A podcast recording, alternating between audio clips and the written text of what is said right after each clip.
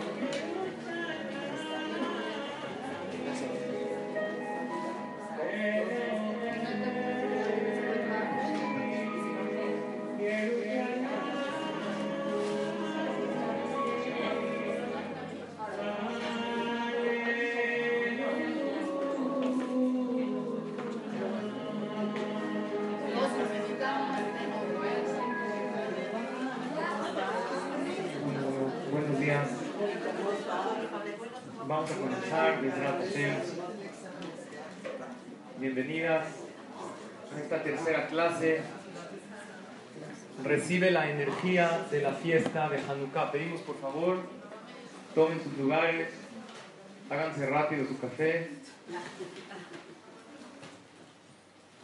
No metas la galleta mucho tiempo al café, ese triste momento en el cual la metes mucho tiempo y se te rompe.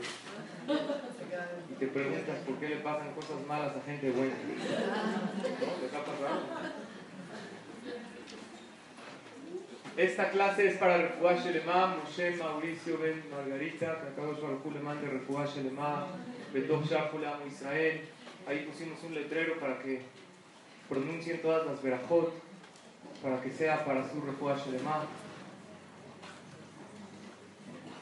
Y quisiera compartir con ustedes tres puntos importantes de esta hermosa fiesta que nos encontramos, Haga Hanukkah una festividad que todos los Yehudim prácticamente la festejan. Hay Yehudim muy alejados de otras festividades, de otras mitzvot. Sin embargo, el tema de las velas de Hanukkah es algo muy arraigado en el pueblo de Israel. Hay algo que pasa un poco desapercibido en el tema de Hanukkah, que es el cebibón. El cebibón se suele concebir, la pirinola, como un un juego de niños. Y en verdad, ¿ustedes saben cuál es el origen realmente del Sebibón en Hanukkah? ¿Cómo se originó y por qué especialmente en la festividad de Hanukkah se acostumbra a jugar con el Sebibón? En realidad hay la explicación sencilla. En aquel entonces, hace 2300 años, una de las prohibiciones más duras y más difíciles para el pueblo de Israel era la prohibición de estudiar Torah. Cuando sorprendían a una persona estudiando Torah, y con más razón a un jajam con un grupo de Yehudim, hombres o mujeres estudiando Torah, era una de las transgresiones más graves para ellos. Porque ellos sabían que la continuidad del pueblo de Israel, ¿de qué depende? De la Torah no depende de la comida tradicional que muchos pueblos tienen y se extinguieron. No depende de las costumbres o de las vestimentas, que existieron muchos pueblos en la historia que las tuvieron y ya no se encuentran entre nosotros. Ya la humanidad ya no hay rastro de aquellos líderes. La Torah es lo único que nos ha abierto paso al pueblo de Israel.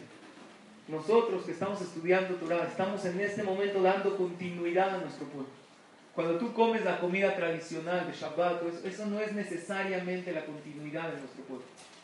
La continuidad es el estudio de la Torah. ¿Cuánto tiempo mencionamos ya en la clase anterior? Estuvo en vigor la ley de la prohibición de estudiar Torah 52 años. Es muchísimo. 52 años el pueblo de Israel prácticamente habían perdido todo conocimiento. Llegaron aquellos Hashmonaim que quisieron salvar a su pueblo espiritualmente y decidieron comenzar a enseñar Torah. Según su criterio, si habría que comenzar a enseñar Torah para que no se pierda la tradición de nuestro pueblo, ¿con quién empezaríamos primero? ¿Con los jóvenes? ¿Con los niños? ¿Con los adultos? ¿Con quién? Con los niños es primero. Si queremos realmente que haya un futuro en el pueblo de Israel de estudio y de conocimiento de la Torah, la garantía son los niños, son nuestros hijos. La misma Torah te dice, Shinantam levaneja, enséñale a tus hijos, si tú no tuviste la oportunidad, que no pierdan la oportunidad tus hijos de saber y de beber de esta fuente de conocimiento que es la Torah Kedoshah. Se escondían a estudiar Torah y cuando escuchaban pasos de aquellos griegos que estaban investigando quién estudiaba Torah, sacaban esta perinola, este ceribón y se escondían los libros y se ponían a jugar. ¿Qué están haciendo? No, estamos jugando con los niños, no estamos estudiando Torah. Y gracias a este ceribón se salvaron muchísimas vidas de niños que los iban a ejecutar con las peores muertes por estudiar Torah. Por eso se acostumbra en Hanukkah, en recuerdo a eso. Usamos este ceribón, jugamos como que diciéndole a Hashem, ahora sí podemos jugar libremente. No, no tenemos que estudiar fingiendo que estamos jugando. Podemos estudiar Torah y también jugar cuando nosotros queramos. Sin embargo, como todo en la Torah, tiene la parte sencilla y la profundidad. Por eso el Sebibón tiene las letras Nun, Gimal, He, Shin, que es Nes Gadol Hayasham, aquel milagro que sucedió allá. Yo me sorprendí en una ocasión cuando tuve la oportunidad de pasar Hanukkah en Nueva York, en casa de uno de los grandes Hajamim. Fui a examinarme de un tema de Torah que estudié. Tuve la oportunidad de ir con un gran Jajam en el momento del encendido de las velas de Hanukkah y lo vi jugando con sus hijos y con sus nietos al Sedibón. Y después de que le pregunté, le dije, ¿acaso esto no es para niños? Me dijo, no tienes idea el secreto cabalístico que está escondido en el Sedibón. Por ejemplo, les voy a decir una de las explicaciones. Hay un libro que se llama Benei Sahar, que dice que el Sedibón representa los cuatro exilios que hemos pasado el pueblo de Israel. Y cada exilio quiso exterminar al pueblo de Israel de otra manera. El lado del Anún, del Seribón, es el exilio griego, lo de Hanukkah, que ellos querían exterminar nuestra Nun, que es Nun, nuestra Neshama, quería, o nuestro Nefesh, nuestra alma, que querían acabar con la parte espiritual del pueblo de Israel. El exilio romano, que es de los católicos, que quisieron acabar con el Guf, es la Gimal, es Nun, Gimal, He, Shin. Neshama, ¿quién quiso acabar? Los griegos, quisieron extinguir nuestra parte espiritual. El imperio romano, que representa todo lo que fue la iglesia católica, prácticamente los últimos dos mil años de exilio, todas las persecuciones que querían acabar con nuestro guf, con nuestro cuerpo, es la shin. La, la gimal, perdón, guf. La He se refiere al exilio de Madai y Parás. Persia, la historia de Purim, que querían acabar con todo. He es Hakol, querían exterminar todo, el cuerpo y la ideología, no querían que haya nada. Y el exilio de Babel, que fue el primer exilio después de la destrucción del Bet Amigdash, la Shin, la Shin es el Segel, querían acabar con aquella y con el intelecto del pueblo judío. El pueblo judío en el tiempo del Bet Amigdash eran brillantes, tenían la Torah Kedoshah, todavía no existía la Gemara. Y por eso en el primer exilio de, el exilio de Babilonia, Hashem le dio muchísima sabiduría al pueblo de Israel para crear el famoso Talmud, la Gemara. Ustedes aquí pueden ver, todos estos son tomos de Gemara. Es el libro más profundo de intelecto judío que existe. Esto fue la Shin, que quisieron acabar con el Sejen. Con, ¿Perdón? La G es en la historia de Purim, que quisieron acabar Hakol con todo. Así explica el libro Benei Sahar. Y sabemos que de estos cuatro exilios están todos dirigidos por una mano que los mueve. No son ellos los que tomaron la iniciativa de oprimir al pueblo de Israel, así como un cebibón no rueda solito, tiene una mano que lo está rodando. Y cuando nosotros vemos un cebibón rodando, aunque no vimos quién fue el que le dio la fuerza, estamos seguros que hubo alguien. Estos cuatro exilios representan que fue sufrimiento para el pueblo de Israel, pero sabemos que hay una mano que lo rodó, que lo echó a andar y finalmente un cebibón que pasa. Se para. Por más tiempo que ruede, por más fuerte que le hayan dado la fuerza, finalmente se interrumpe. Y, es lo que va y se cae. Es lo que sucedió con todos los imperios y el, el Galut que estamos actualmente, que es el último, el de Esab junto con Ismael, que finalmente estamos seguros que va a culminar. Sin embargo, hay otra explicación de lo que es el sedibón. Existen cosas en la vida que constantemente le tienes que dar cuerda, le tienes que dar pila. Un sedibón, por más fuerte que le hagas, finalmente se acaba. Se acaba y se cae. Explica a nuestros ajamín que hay cuatro cosas que todos los días tú tienes que echar a andar. Todos los días te tienes que proponer en la mañana, voy a nutrir estas cuatro partes de mi persona. Y en la noche preguntarte todos los días si realmente tuve un día lleno de estas cuatro cosas. Y no te puedes confiar diciendo, bueno, ya lo hice. Son cosas que si tú no estás constantemente dándole fuerza, finalmente se acaba. Vamos a empezar con las cuatro letras del Sedibón. La primera, ¿cuál es? La Nun. ¿Qué es lo primero que el? Sabemos que es Nes Gadol Yasham, pero también tiene su insinuación. Lo primero que el tiene que nutrir todos los días es la Nun, que es la Neshama. Esa alma pura que Akadosh Baruj te da, te paras en la mañana, recuerdas en las verajot de la mañana, el Okai, Neshama, Shenatat, te Ora, primero le agradeces a Shem en el Modeani que tienes alma, y manifiestas que tienes un alma pura. Esta alma se nutre solamente con buenas acciones, estudiando Torah, con mitzvot y maasim Todas aquellas cosas materiales no nada más no llenan al alma, sino le provocan rechazo a la persona. Eso tienes que todos los días nutrir, como es ese bidón que si no le das, finalmente esta neshama se puede caer. La gimal es el guf, el cuerpo. El cuerpo la Torah no nada más no está en contra de lo que es tener sano el cuerpo, sino la Torah está muy a favor. Lo que no estamos de acuerdo es ver el cuerpo totalmente como una finalidad. En la antigua Grecia, hasta hoy en día, ustedes ven los ídolos de ellos, tenían en la cabeza que, ¿cómo les ponían en la cabeza? Una corona de hojas, de hojas de olivo o de laureles y aquellos que ganaban en las competencias de la Olimpiada que empezó desde aquel entonces, le ponían la misma corona, como que diciéndole, si tú le puedes ganar a todos en lo que es la parte del cuerpo, para nosotros eres un ídolo. No eres, si tú manifiestas al máximo lo que es tu cuerpo y te vas detrás de lo máximo del placer y, está, y conservas tu cuerpo perfectamente sano, para nosotros estás increíble. Ya eres como un ídolo. Sin embargo, para la Torah no es así. El Maimónides, en las Alajot, el Maimónides escribió 14 libros llenos de leyes. Y en una de las leyes se llama Alajot de Ot, de comportamiento humano.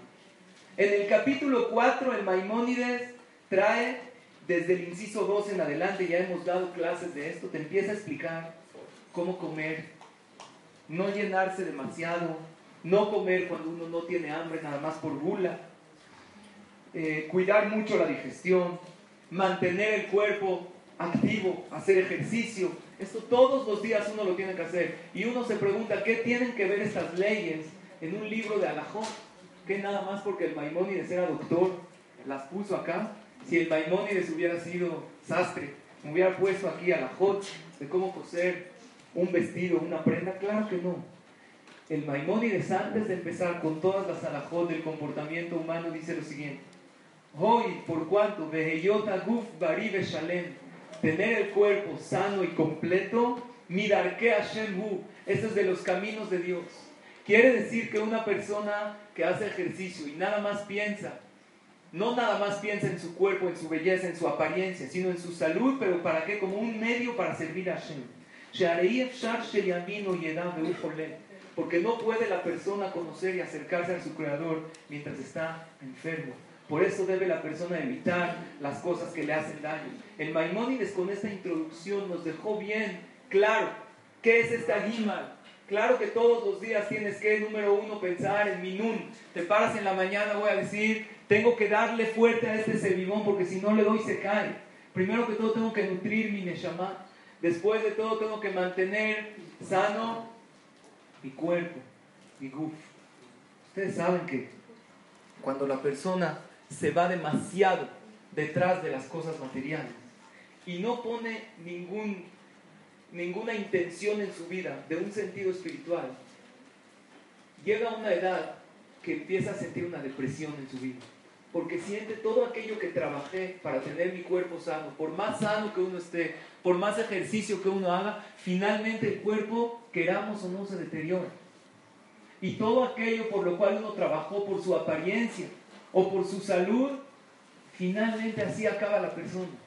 Muy deteriorado. Akadosh Baruj hizo esto para que mientras más la persona se acerca al mundo venidero, vea cómo su cuerpo se deteriora y vea que lo que puede expresar al máximo es un Neshama. Por eso la Nun está antes que la Guima.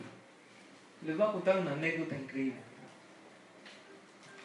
acabando la Shoah, el holocausto, estaban los Yehudim escapando y llegaron los soldados del ejército americano de Estados Unidos. Un niño que pudo lograr escapar de los campos de concentración, cuando vio que los soldados americanos los liberaron, empezó a correr. Llegó este soldado y le dijo, ¿a dónde corres? ¿A dónde vas? ¿Qué prisa tienes? Le dijo, la verdad ya no sé a dónde ir, mataron a toda mi familia, a mis papás, a mis hermanos, pero quiero ver si algo me quedó de todo aquello que sufrimos. ¿Qué sucedió? Habían antes de la guerra escondido una menorá, una januquía muy, muy grande y muy especial, porque ellos los habían despojado de todo. Dijeron, aunque sea, vamos a quedarnos algo para nosotros, que es un recuerdo muy especial, una menorá con una artesanía muy increíble. La escondieron y la enterraron. Llevaba años enterrada. Dijo, aunque sea, voy a ver si quedó eso. Le dijo el soldado, yo te acompaño, yo soy Yehudí como tú. Se llamaba Vinegar. Este soldado es un Vinegar, un apellido judío. Le enseñó, tenía tzitzit. Efectivamente fueron al lugar donde la enterraron, sacaron una Hanukkah increíble, grande, preciosa, algo así como la que podemos ver acá. Seguro esta está mejor, algo impresionante. Y este muchacho dijo ya, con esto aunque sea salvé algo de todo lo que perdí, de mi familia, de mi judaísmo, de lo que acabaron con nosotros. Le dijo este soldado Vinegar, le dijo, ¿por qué no vienes conmigo a Estados Unidos? ¿Qué vas a hacer acá? ¿Qué tienes que hacer? Dijo, ¿de verdad tú me llevarías? Claro, tú eres un joven judío, yo también soy judí, tengo mi familia allá. Lo llevó con él. Y este joven tenía a lo mejor, eran 13, 14 años, no más. Un niño. Pulieron esta jaluquía y la pusieron en la ventana de la casa porque estaba hermosa. Una vez una persona que vende antigüedades y compra, porque él tiene un museo, las principales se las queda para ese museo. Le llamó tanto la atención que vio esta menorá en la ventana que empezó a buscar la entrada a la casa. Vio con la entrada en Manhattan. Toca la puerta, estamos hablando hace casi 70 años. Y le dijo, esto es una obra de arte, es algo increíble. ¿De dónde sacaste esta Hanukkah? Nada más hay cuatro de estas en todo el mundo. Es algo muy especial. Entonces le dijo este, el dueño de la casa, el que era ex soldado americano, ya habían pasado varios años, dijo, un niño que vino conmigo del holocausto, que se salvó, la trajo de su familia. Habla con el niño y le dice, oye, yo estoy dispuesto a pagarte una gran cantidad. Le ofreció hasta 50 mil dólares por ella. ¿Saben lo que es 50 mil dólares? Hace 70 años. Estamos hablando que tiene un valor increíble. Para, a lo mejor equivale a cientos de miles de dólares hoy en día. Para un niño de 13, 14 años que está empezando su vida, que no tiene nada, ¿sabes lo que le hubiera servido? Sin embargo, él estaba en un dilema. Por un lado es lo único que tengo del recuerdo de mi familia, de lo terrible que viví. Me quiero quedar con algo que no me quitaron todo finalmente. Y aparte tiene un valor sentimental, es una jaluquía de mi familia. Pero por otro lado necesito el dinero. ¿Qué dirían ustedes? ¿Debe venderla o no? Se aconsejó con aquel que lo adoptó, le dijo, eso es una decisión tuya, yo la verdad no puedo decidir. Finalmente él sí sentía que algo tan sentimental no se vende. Es algo que es de una mitzvah, fue lo único que le quedó de lo que se salvó. Y él dijo, no la vendo, muchas gracias. Le insistió, le insistió, dijo, no hay manera, no la vendo. Después de unos días, está cerca la festividad de Hanukkah y la ponen junto a la ventana para ya encenderla y pasa por ahí una señora y ve la Hanukkah y no lo puede creer, empieza a llorar, toca la puerta de la casa, le dice, sí, una señora, parecía toda la vestimenta como una señora religiosa, observante, le dijo, ¿en qué la puedo ayudar? Dijo, esa Hanukkah que tiene en la ventana es algo increíble para mí. ¿Me permitiría, por favor, entrar nada más a admirarla, o observarla? Entra y la señora se pone a llorar y le empieza a tocar y le dice el dueño de la casa, le dice, ¿por qué ese sentimiento? Le dijo, nosotros teníamos algo así antes de la, de la Segunda Guerra Mundial y después nos despojaron de todo y no lo puedo creer. Creo, estoy casi seguro que es la mía. Dígame de dónde usted la sacó. ¿De dónde la sacó? Fue, llamó al niño. Llama al niño, el niño cuando ve, se da cuenta que es su mamá. Imagínense la reacción en ese momento de un niño que pensó que perdió todo, todo absolutamente, estaba seguro, años sin ver a sus papás, y de repente se encuentra a su mamá. Ahora vamos a ver la historia del otro lado. ¿Qué hubiera pasado si él sí la hubiera vendido? Probablemente nunca hubiera encontrado a su mamá, es lo más probable. Hubiera subido al Shamaim después de 120 años y Dios le hubiera enseñado la película de su vida y le hubiera dicho, ¿te acuerdas cuando vendiste esta Hanukkah, esta menorá tan hermosa? Sí, gané 50 mil dólares. Hice algo malo. Le dice, no, nada más tienes una idea del precio que pagaste por estos 50 mil dólares que ganaste para vender esa Hanukkah. No lo hubiera podido creer. Hay veces la persona no tiene. La lección de esto es que las cosas espirituales tienen un valor que es incalculable. Por eso tenemos que tener Neshama, tenemos que tener Guf, tenemos, tiene que estar esto perfectamente equilibrado. Y la G es, representa a quién? Tenemos Nun, Gimal, He, Shi. La G es la letra de Akadosh Baruj Pero ustedes pueden preguntar, Jajam, ¿es lo mismo Neshama que He? Y a esto yo respondo no. Vean qué increíble. Hay gente que hace todas las mitzvot, todo técnico y no sentimos ni una conexión con nuestro Creador. Puedes tú decir verajot, prender velas de Shabbat, respetar Shabbat, ir a la Tevilá, ser kasher al 100%, pero todo el día no tienes una relación con Él. Y lo que Akadosh Baruj busca es una relación contigo, no nada más que hagas las mitzvot técnicamente. Entonces podría uno decir, ok, yo, como hay mucha gente que dice, yo a Dios, aquí, en el corazón, oye las mitzvot, el Shabbat, el Kashur, la Shonara, el enojo, eso es otra cosa. Yo soy religiosa de corazón Aquí falta otra cosa, la parte de las acciones. Por eso, si se dan cuenta, en el Sebibón la letra que está enfrente de la Nun, ¿cuál es? La G. Porque el equilibrio perfecto es hacer.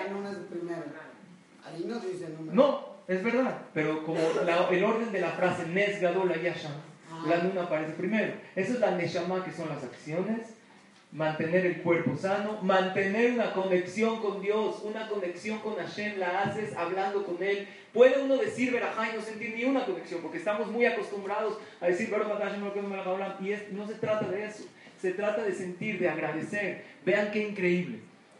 En casa de ustedes nos reunimos la primera noche de Hanukkah y les platiqué a mis hijos que en Hanukkah es una ocasión muy especial para pedirle a Kadosh Baruch un milagro. Pídele un milagro a Hashem. Porque nosotros decimos en la Berajá, Asan y Simla Abotenu, que le hizo milagros a nuestros padres, Vayamima en aquellos días, pero también cuando, semanas, ¿eh? también en nuestros tiempos, tú puedes jalar esta energía de milagros. Después, una de mis hijas me dijo, pero pa, no necesito pedirle ni un milagro a Hashem. Estoy bien, ¿no? Le dije, tú pídele a Hashem que todo el tiempo te proteja, que te cuide. Lo que estudiamos la clase pasada, el hecho que una persona va sale de su casa y regresa bien, eso ya es un milagro. No pasaron horas hasta que yo personalmente viví un gran milagro. Vean qué milagro me sucedió. Les voy a compartir algo personal. Yo uso unas gotas de ojos, porque se me resecan los ojos, porque me operé de láser. ¿Alguien se operó de aquí? ¿Quién se operó? ¿Qué tal que bien? Que vea puras alegrías. Muchas gracias. Igualmente. Gracias.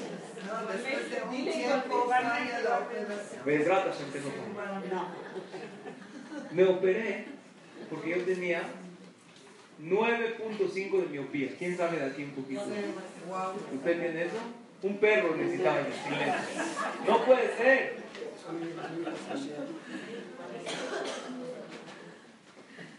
Y hace unos 12 o 13 años que vivíamos, tenían su casa en Tecamachalco. Entonces teníamos un tragaluz en el techo y entre dos casas, de repente en el jardín veíamos gatos, gatos en la casa. Entonces, en el jardín había gatos, de repente se oía por arriba, estábamos dormidos y un gato. Nos espantaba. Un día, a la mitad, estaba durmiendo y empiezo a escuchar ruidos. Empiezo a escuchar ruidos me paro, veo un gato ahí en el cuarto, le dije a mi esposa con todo el perdón, está prohibido quitarle el sueño. Prendí la luz, le dije, Sharon, agarré un zapato, lo primero que encontré, hazte para allá, a este lo mato. Me dice, espérate, espérate, es tu hija, Naomi, empezó a gatear. Yo no sabía, no me, no, me dijo, ¿sabes qué? Te operas mañana. Y efectiva, ya casi le un zapatazo a mi hija que empezaba a gatear. Y efectivamente al otro día empecé a investigar la operación, entonces quedé muy bien, pero se me resecan mucho los ojos, es algo personal, cuando uno se duerme, cuando los párpados no están constantemente parpadeando, no se lubrica y Entonces generalmente a la mitad de la noche me paro a echarme unas gotitas para, porque se me resecan mucho. Por otro lado, tenía unas gotitas para quitar unas verrugas, que son un ácido. Estas gotas hay que ponerlas con un aplicador, con un q porque es ácido, quema la piel. Entonces, a mitad de la noche, antes de, dormir, usé las gotitas de ácido y las dejé, son exactamente del mismo tamaño. Esto me sucedió la primera noche de Hanukkah, domingo en la noche.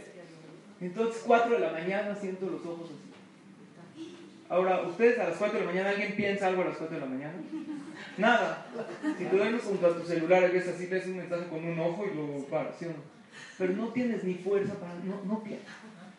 Me paro a echarme las gotas de ojos y no sé por qué se me ocurrió pensar una fracción de segundo antes que me caiga la boca. A lo mejor son las gotas de ácido para quitar la Y las tenía en la mano. Me fui hasta... Dije, a lo mejor sí son. Dije, wow, sí son. Imagínate qué milagro. Ahora, hay veces cuando le cae a alguien ácido sin querer. A lo que le pasa. ¿Sabes qué es apuntado directamente? No es sin querer. Con toda intención. Yo estoy seguro que si hubiera pasado una fracción de segundo más y yo no hubiera pensado en eso, ahorita no estaría parado delante de ustedes. No sé dónde estaría, ni cómo. Imagínense el dolor nada más. Recibir una gota de ácido en el ojo. De ácido que quema. Barminan. No sé si provoca ceguera, no sé qué, pero habría que ver realmente para agradecerle a cada Unos, unas horas antes estaba hablando con mis hijos diciéndole, y Simla Abotenu, Vayamima Embas, hermanos, pídele a Hashem milagros. Abre los ojos para ver las cosas maravillosas y vas a ver cómo Hashem te protege paso a paso en la vida. Esto es tu conexión con Akadosh Baruch.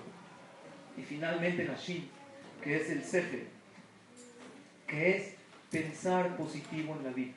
Nosotros no tenemos idea cuánto nuestros pensamientos nos traicionan. Nosotros decidimos que esta persona está enojado conmigo y empezamos a construir castillos en el aire y decidimos que es una mala persona, que no me puso la atención correspondiente y nosotros empezamos a pensar qué le vamos a hacer o de hecho no, hasta me voy a quedar callado, ahora la buena soy yo, yo soy la víctima y ni siquiera nos imaginamos que esa persona que a lo mejor no te puso la atención necesaria, ni siquiera fue su intención, a lo mejor estaba pensando en otra cosa. Hay una estadística que el 90% o más de los problemas son cosas que una persona se imagina y la mayoría de ellos ni siquiera llegan.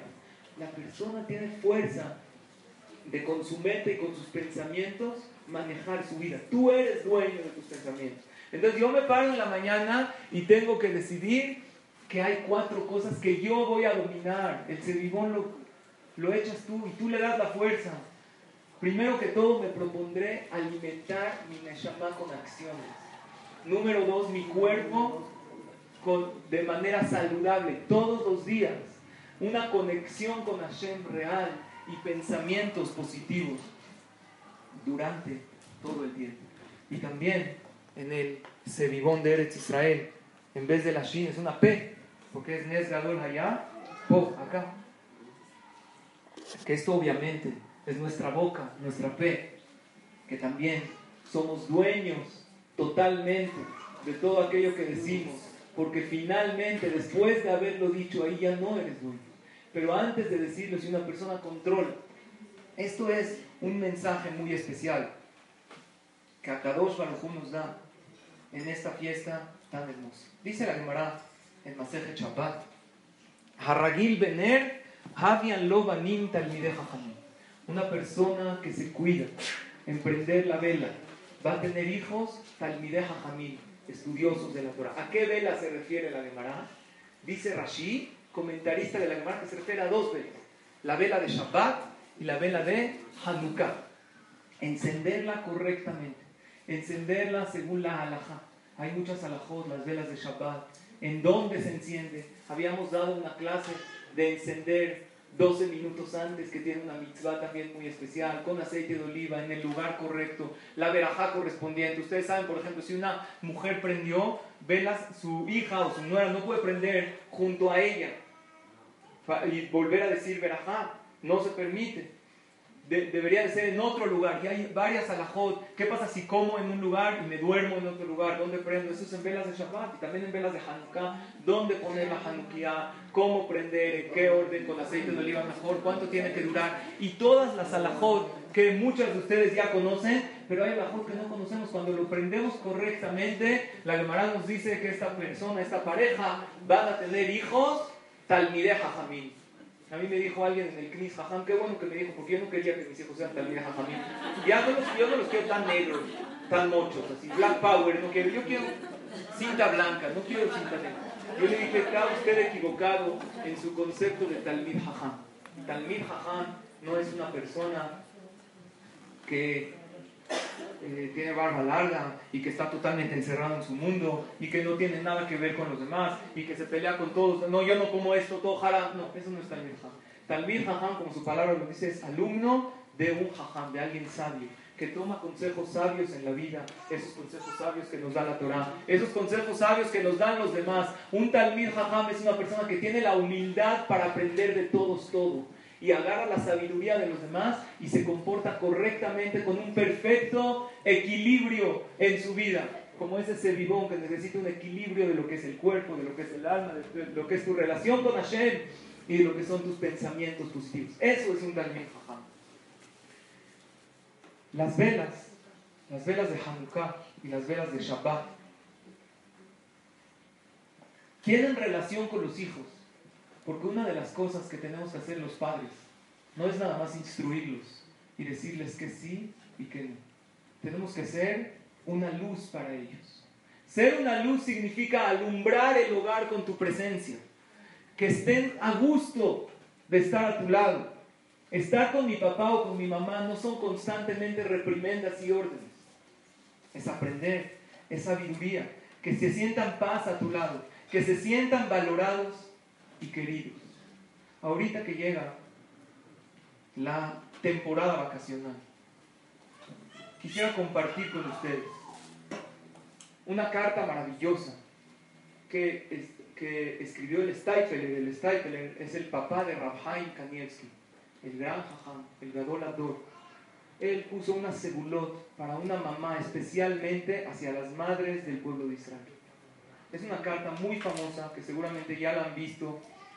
Vale la pena que la tengan con ustedes. La que quiera al final, le voy a repartir estos breves consejos que trae el Stipler para poder mantener en tu hogar un ambiente de paz y de tranquilidad y de armonía.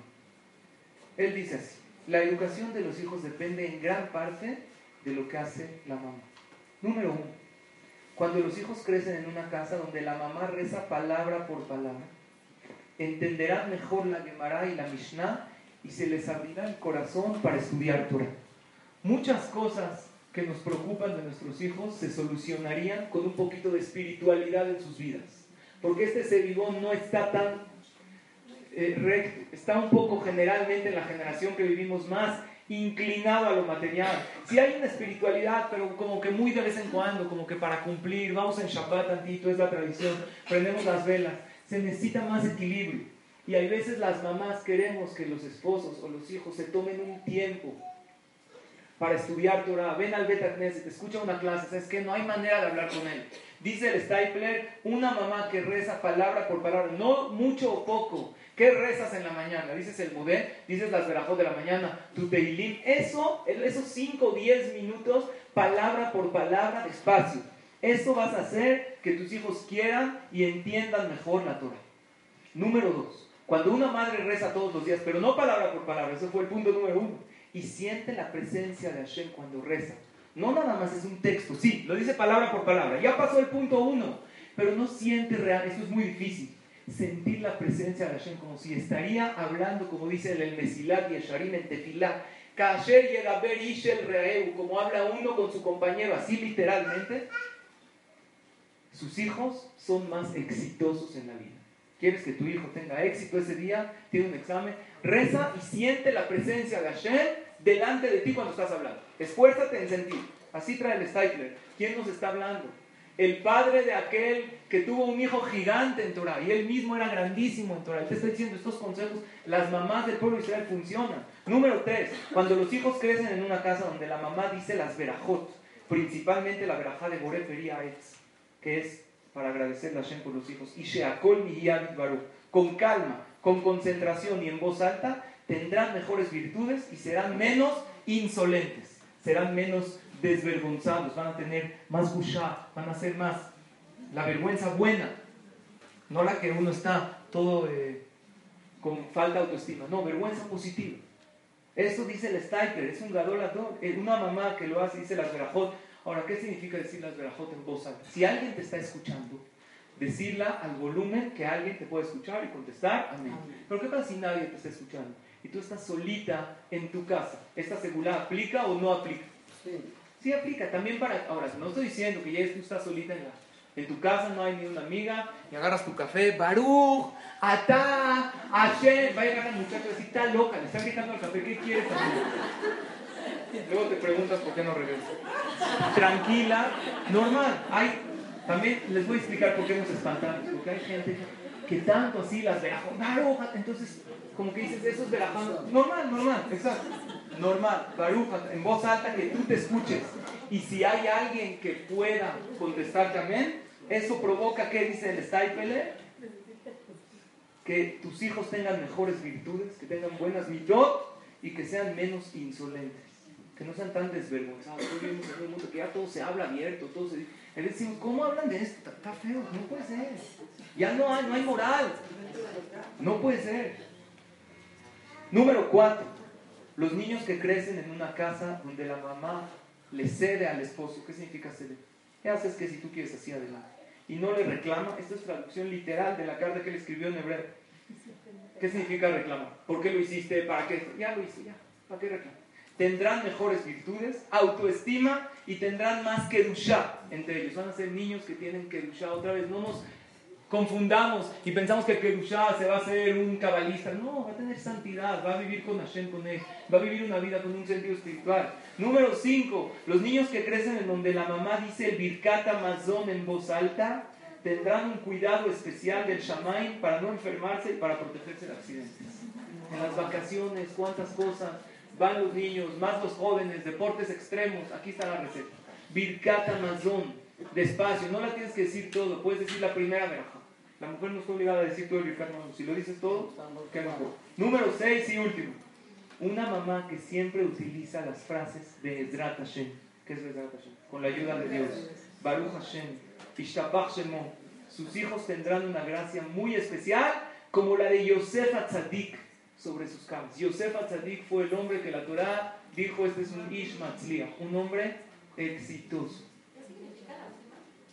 Eh, Ishtabach Shemo significa alabar.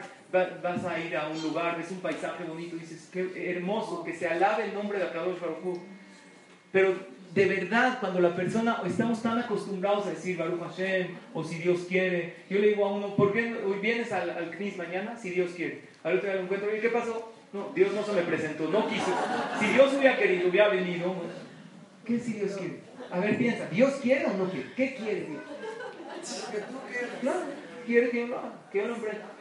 Es algo increíble que, de verdad, no necesitas invertirle tiempo. Tenlo presente. Estas semanas de vacaciones que vas a pasar con tus hijos, decir verajot, rezar lo poco que digas, palabra por palabra. Tienes la oportunidad de decir Birkat Amazon, le estás dando a tus hijos protección de accidentes. Es algo increíble que nos dicen nuestros fajamim.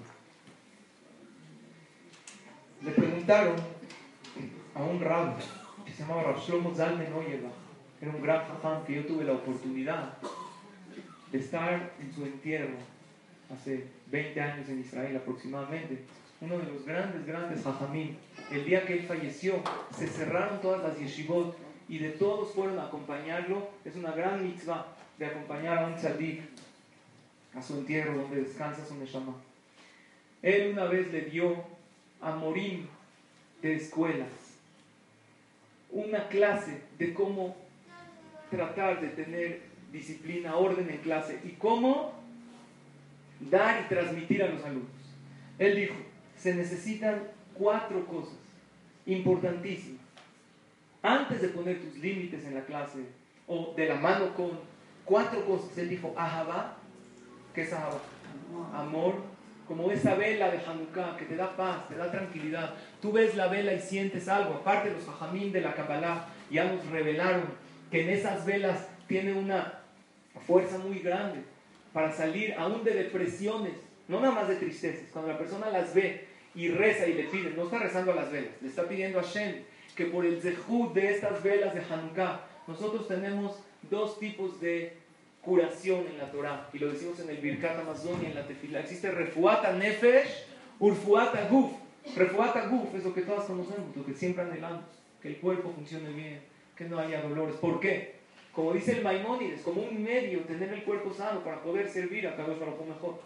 Pero refuata nefesh es toda la parte emocional, que hoy en día hay mucho de eso, de gente que está enfermo de, que, de nefesh, de depresiones, de tristezas, de miedos, de cosas.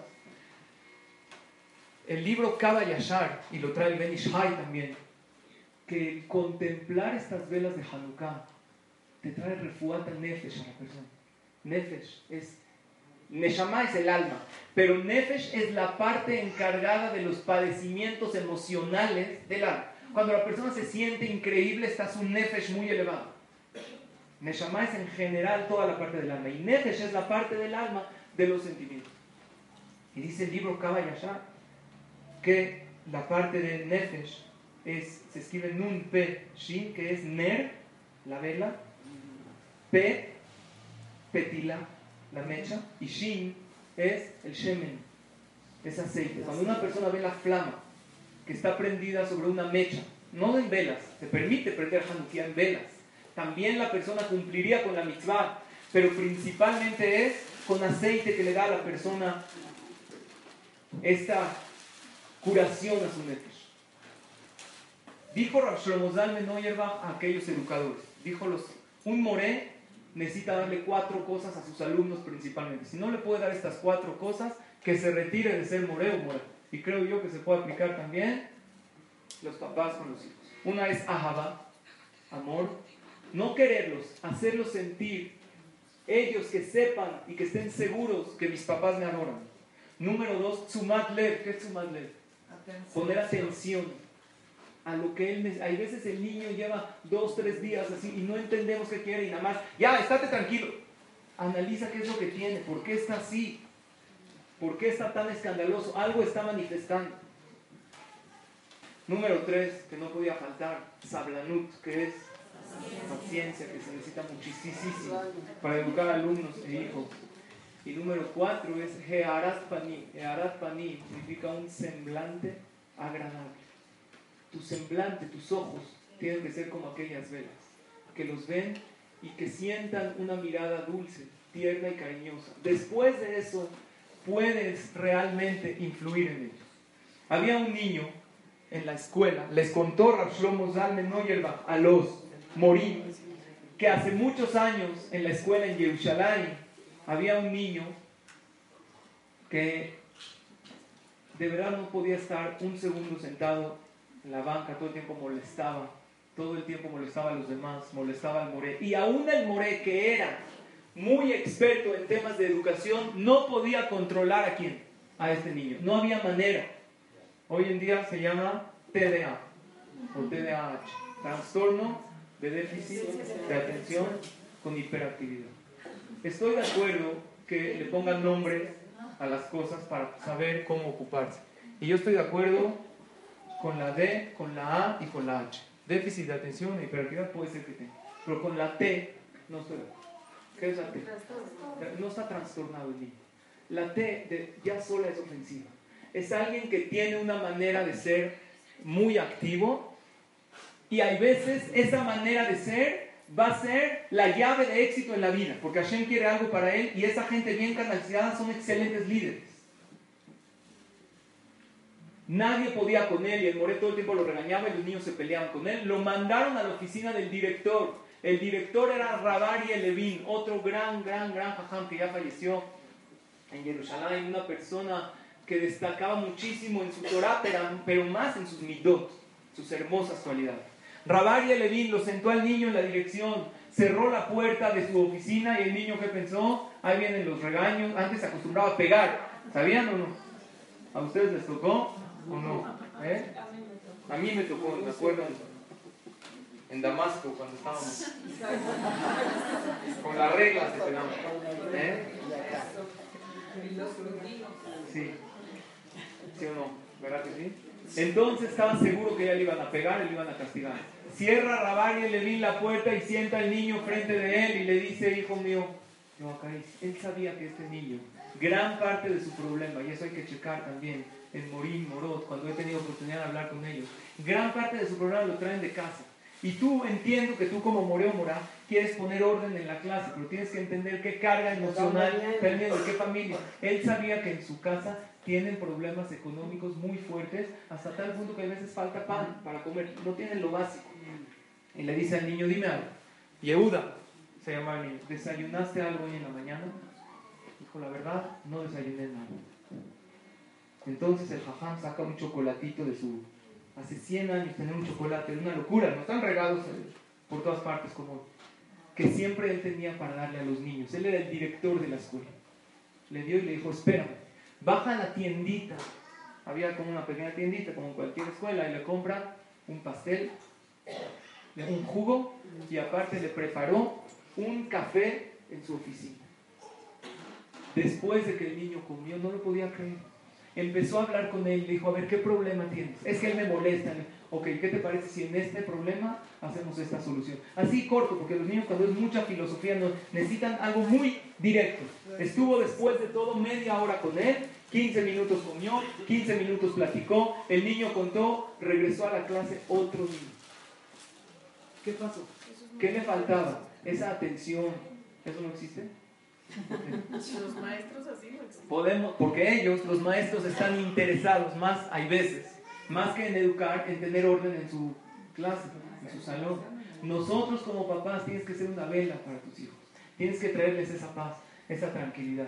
Todavía nos quedan unos días para prender las velas de Hanukkah hasta Bezrat Hashem el próximo domingo que es el último día del encendido. Pero no se equivoquen ni piensen que cuando acabas de prender, ya acabó Hanukkah. Todavía todo el lunes en la mañana hasta que oscurece es Hanukkah todavía. Y de hecho el último día de Hanukkah es el día que más fuerza tiene, espiritual. Es un día que tiene muchísima fuerza para decirte filar. Hoy en la noche ya no decimos la verajá de Shehian, ya no más decimos las dos verajos. Nosotros tenemos tres verajos y tienes que analizarlas. Número uno, Shehianu, Bekiemanu, Beigianu, las semanas de que le dijimos la primera noche. Cada vez que haces una mitzvah, ¿qué es Shehianu, Bekiemanu, Beigianu, las semanas? Shehianu, ¿qué es? Shehianu, que nos dice que hay vida. Pero tener vida no es suficiente, porque hay gente que están conectadas en aparatos y están vivos. Eso no es vida. ¿Vida qué es? Calidad de vida. Bekiemanu que nos dice fuerza, existencia. No nos diste vida, me diste vida, me diste calidad de vida y número tres, las semanas y me diste momentos hermosos. Eso es uno. Número dos, las verajot de Shehazan y Simla Botenu y la Hanukkah. Cada una de las verajot tienen 13 palabras. Baruch ata Hashem Elokeinu melech haolam, asher kideshanu bemitzvotav leadlik ner Hanukkah. No se dice Shel Hanukkah. Ner Hanukkah. 13 palabras. Dices esa verajá y recaen sobre la persona las 13 cualidades de bondad y de misericordia de Hashem en el momento que dices las verajot. ¿Cuáles son las 13 cualidades? De, las decimos en Kippur. Kel, Rahun, Rahanun, Ner, Hatay. Las cualidades de Hashem que es misericordioso y piadoso. Después tenemos la otra verajá. Baruch ata Hashem Elokeinu melech haolam she'asa nisim la'avotenu. Cuenten cuántas palabras. Baruch ata Hashem Elokeinu melech haolam she'asa nisim la'avotenu bayamim ahen bazman haze. 13 palabras también. Juntas las dos son 26, que es el nombre de Kadosh Baruch. Cuando tú dices estas dos grafot, recaen sobre la persona estas 13 atributos de misericordia de Hashem y aparte el nombre de Hashem baja para bendecir a esa familia. Hay que hacer del, de la noche del encendido de velas un acontecimiento familiar especial, reunirte con tus hijos, dejar un poco de lado su comportamiento que estuvo en el día, pero el encendido tiene que ser algo muy especial que ellos lleven en su corazón, que eso no se les olvide, como mi mamá, mi papá encendían las velas de Hanukkah, y ser tú misma una vela que ilumine a los demás con su presencia. Hablamos entonces tres puntos. El punto número uno, de las, del semibón de las letras, el equilibrio perfecto que le tienes que todo el tiempo estar dando cuerda en tu vida, a tu cuerpo, a tu alma, no la dejes apagarse porque se apaga sola. Si tú no sigues dándole, no es algo que solito se prende, tu conexión con Akadosh Baruj y tus pensamientos positivos.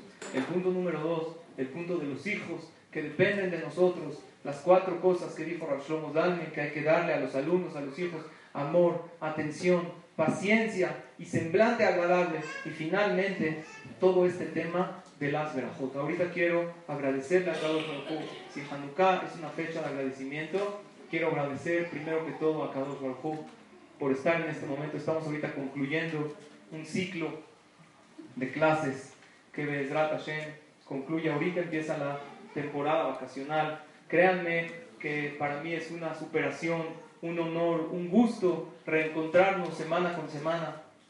Le agradezco a Kadosh Baruj por darme la oportunidad de compartir semana con semana juntas estas bonitas palabras. Pero también en las verajot le agradecemos a Shem, y Simla Aboten. Le agradecemos a aquellos patriarcas, aquellos valientes que salieron a la guerra, que pidieron por el pueblo de Israel. Igualmente agradezco a los que hacen posible toda esta bonita clase que es alegre, Baruch Hashem, que semana con semana se ocupa y se preocupa. Ahorita vamos a llevar a cabo unas rifas que también está aquí la señora Mari que nos, nos hizo, Mary, nos hizo Baruch Hashem la mitzvah de poder donar estos bonitos obsequios. Le agradecemos mucho, la cabeza de la bendiga con mucha verajá y aslajá. Pero, ¿cuál es la última verajá? Que quiero hacer énfasis Leadligner Hanukkah. Todo esto sin Akadosh Baruj que nos ayude, sin los organizadores. Todo es maravilloso, pero se necesitan unas velas de Hanukkah que iluminen, que hagan de este grupo un grupo tan especial, que estas son todas ustedes, Baruch Hashem, que son cada una una vela, iluminan con su presencia, con su asistencia, con su atención, con su participación y con su alegría que se hace todo esto posible. Les agradezco muchísimo su asistencia siempre, que me Hashem.